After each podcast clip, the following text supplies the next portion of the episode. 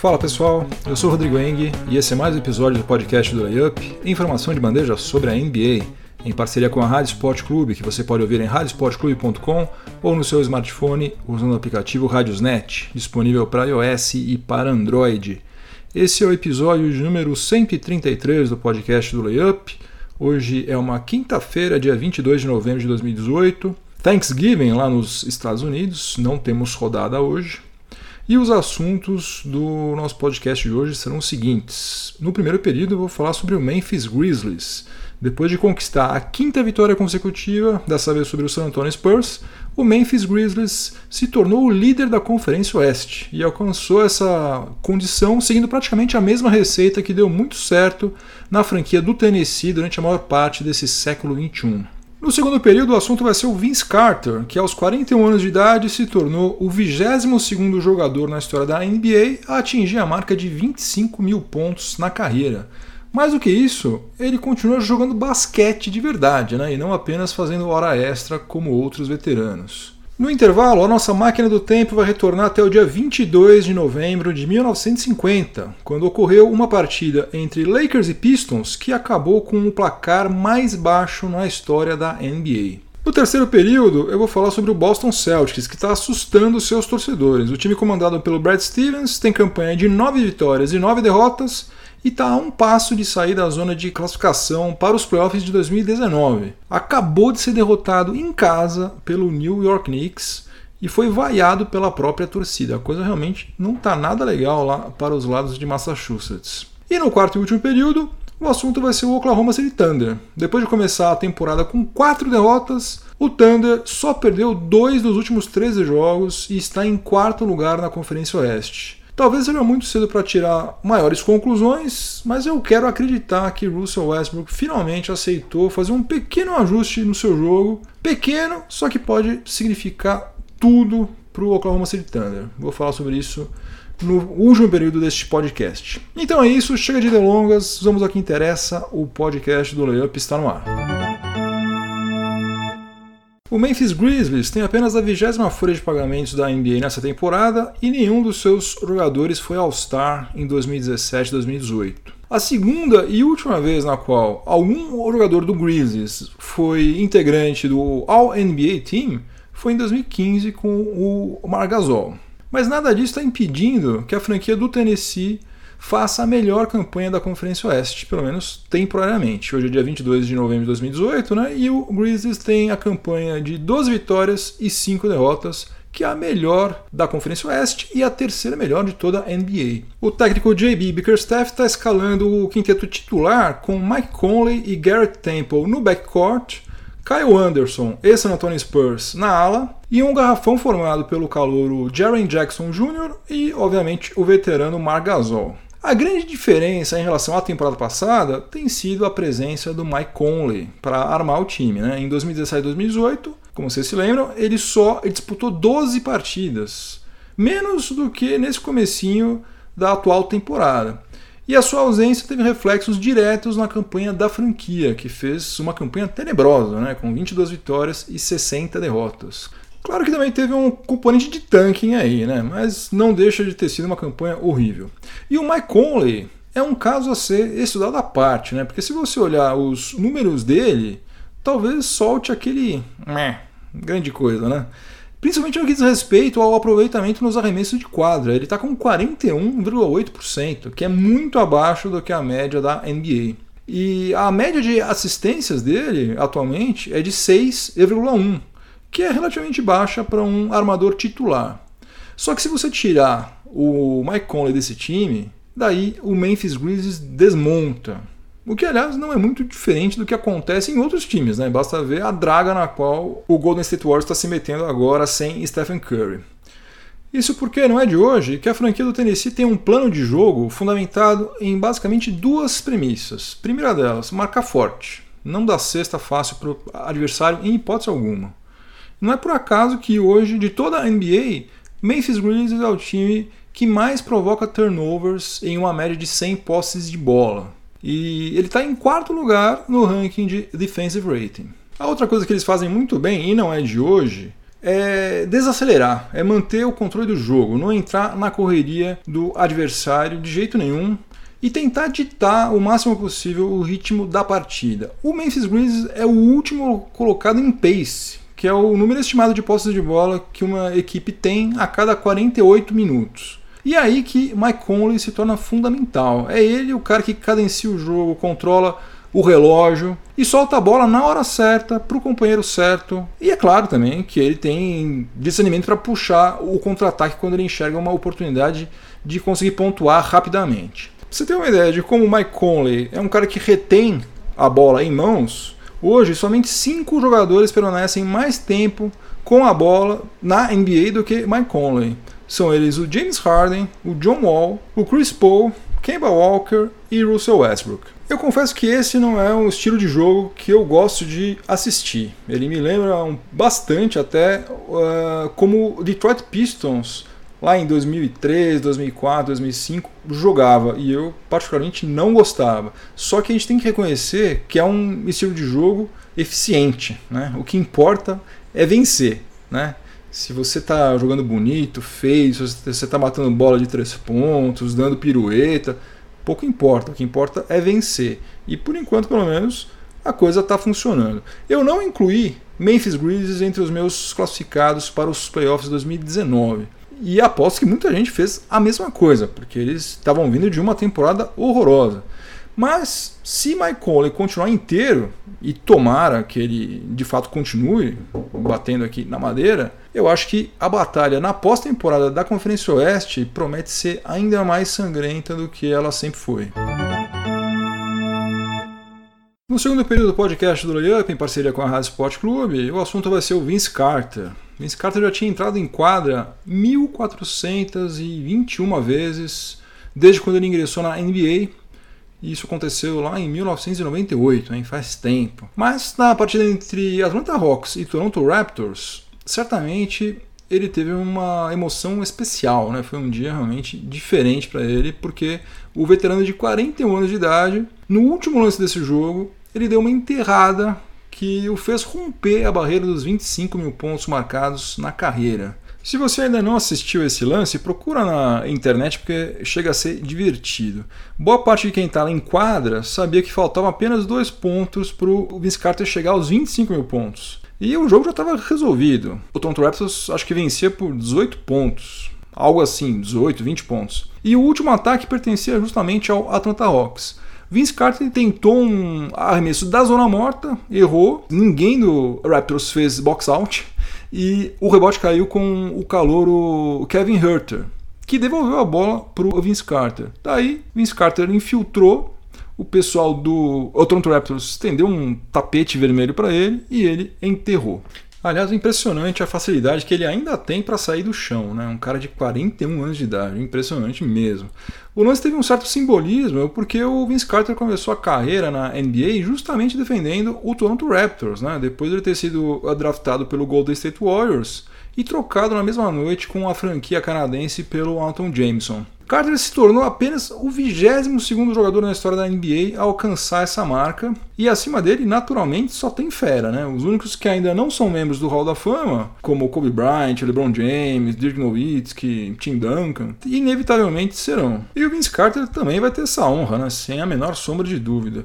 Apesar dele nunca ter sido campeão da NBA, a carreira dele é digna de um Hall da Fama sem dúvida alguma. Né? Ele foi Rookie of the Year em 99, foi oito vezes All-Star, foi duas vezes membro do All-NBA Team, foi campeão do torneio de enterradas em 2000, aliás, que é o mesmo ano no qual ele foi campeão das Olimpíadas de Sydney, né, que é um título que pesa bastante em qualquer currículo e o pessoal lá do, do Naismith Hall of Fame considera muito isso também. Com certeza, quebrar a, a barreira dos 25 mil pontos era uma das motivações que ele tinha para disputar mais uma temporada, né, até porque jogando pelo Atlanta Hawks estava na cara que ele não tinha a menor chance de ser campeão. E com mais dois jogos, ele também vai alcançar um outro feito importante. Ele vai superar o Kevin Willis e assumir a sétima colocação no ranking de jogadores com mais partidas disputadas na NBA. Se bobear, ele pode até passar o Kevin Garnett Nessa mesma temporada. Agora, o mais bacana é que, é que com essa idade o Vince Carter ainda está realmente jogando basquete, né? não está enrolando, ele está jogando basquete de verdade. Tem um monte de veterano que fica fazendo hora extra na NBA, só que não é o caso dele. Nessa temporada, ele está atuando em média 18,3 minutos por partida, está com uma média de 7,4 pontos, aproveitamento de 41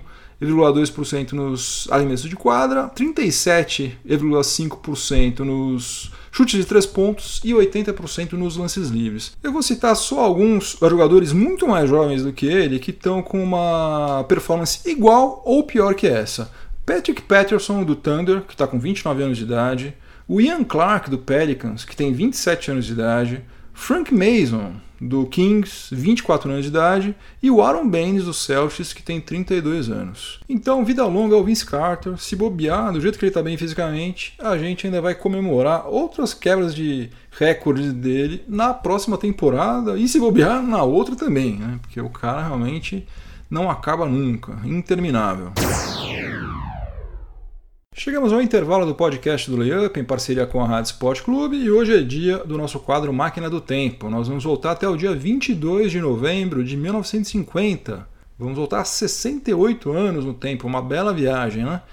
É, e nesse dia, o que aconteceu? Uma partida entre duas franquias das mais tradicionais. Né? O Minneapolis Lakers, o atual Los Angeles Lakers, enfrentou o Fort Wayne Zoner Pistons, que é o atual Detroit Pistons.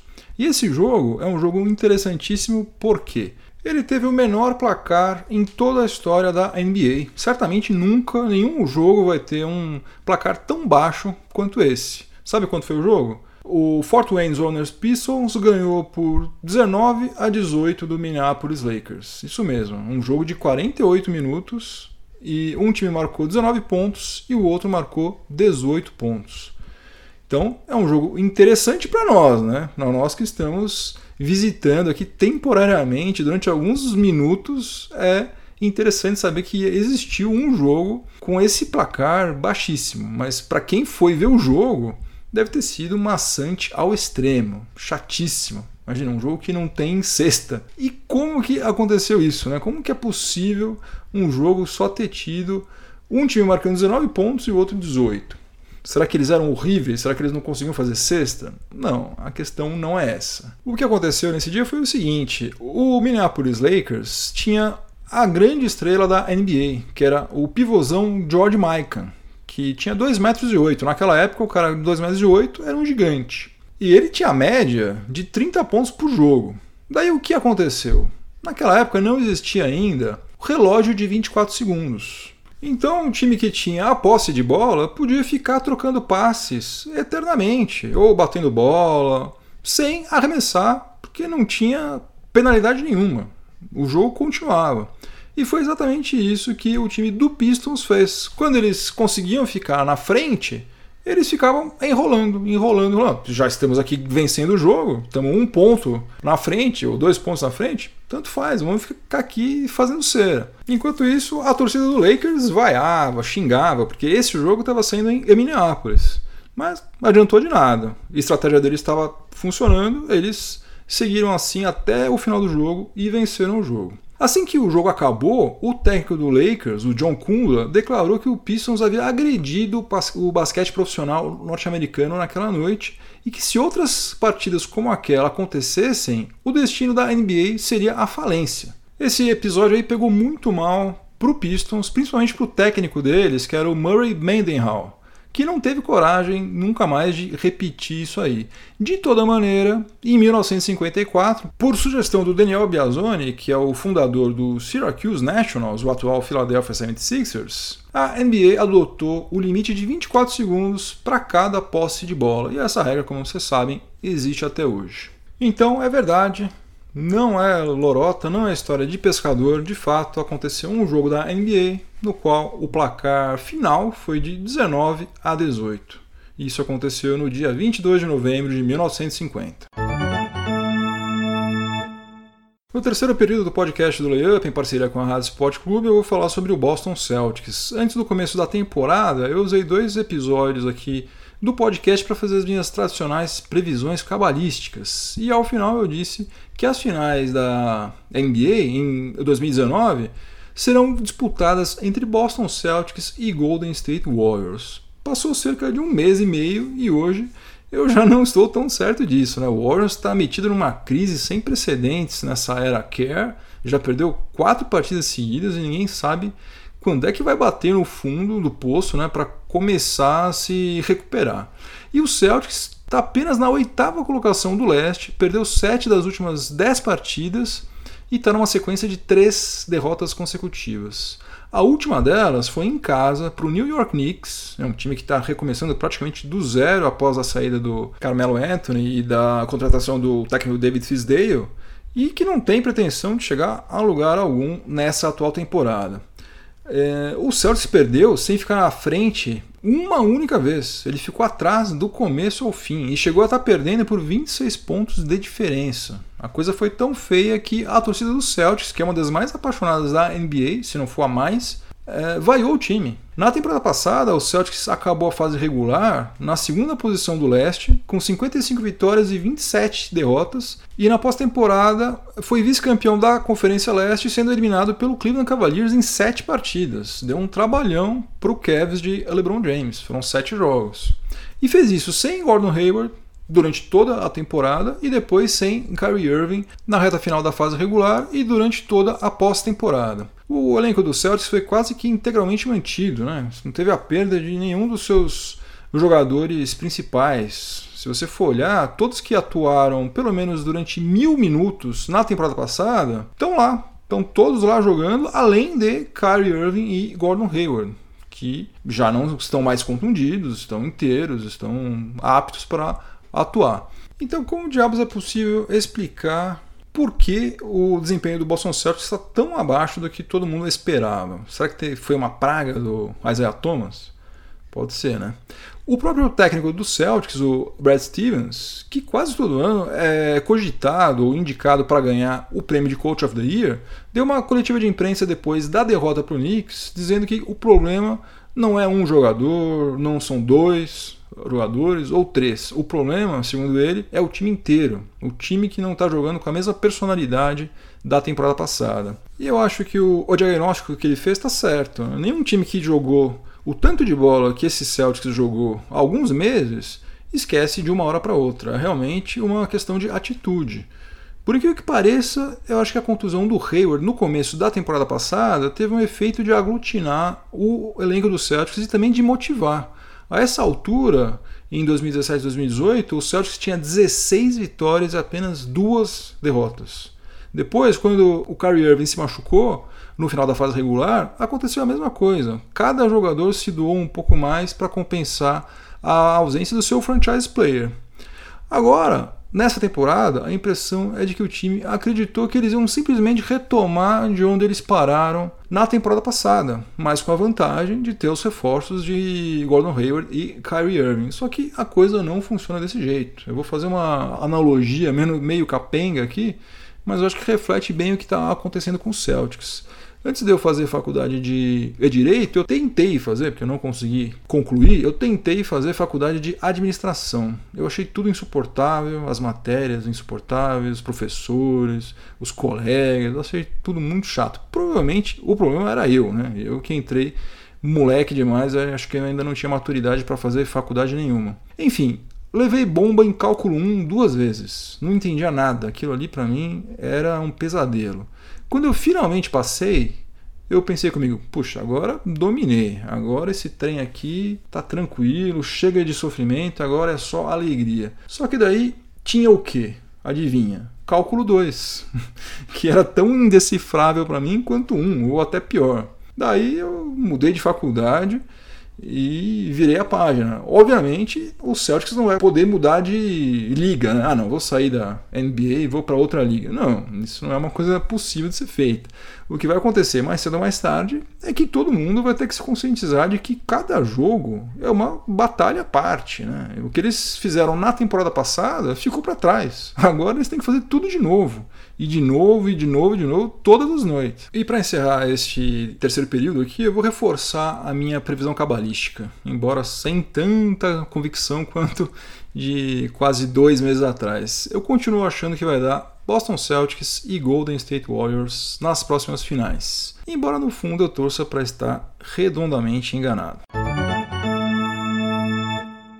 No quarto e último período do podcast do Layup, em parceria com a Rádio Sport Clube, eu vou falar sobre o Oklahoma City Thunder. O Thunder começou a temporada com quatro derrotas consecutivas, mas depois disso pegou o elevador e praticamente não parou de vencer. São 11 vitórias nas últimas 13 partidas, o que garantiu ao time do técnico Billy Donovan chegar no feriado de Thanksgiving em condições de agradecer pela quarta colocação da Conferência Oeste. Por trás dessa evolução do Thunder estão pelo menos duas mudanças em relação à temporada passada. O Dennis Schroeder é um armador reserva com capacidade de criar jogadas que o Thunder não tinha há algum tempo. Né? Não que ele seja um craque, um cara fora de série, ele não é. Mas ele é exatamente o que o Oklahoma City Thunder precisava. Tem aquela música dos Rolling Stones chamada You Can't Always Get What You Want, ou seja, nem sempre você consegue o que você quer. E o verso que completa o título dessa, dessa música aí é assim: But if you try sometimes, you find you get what you need.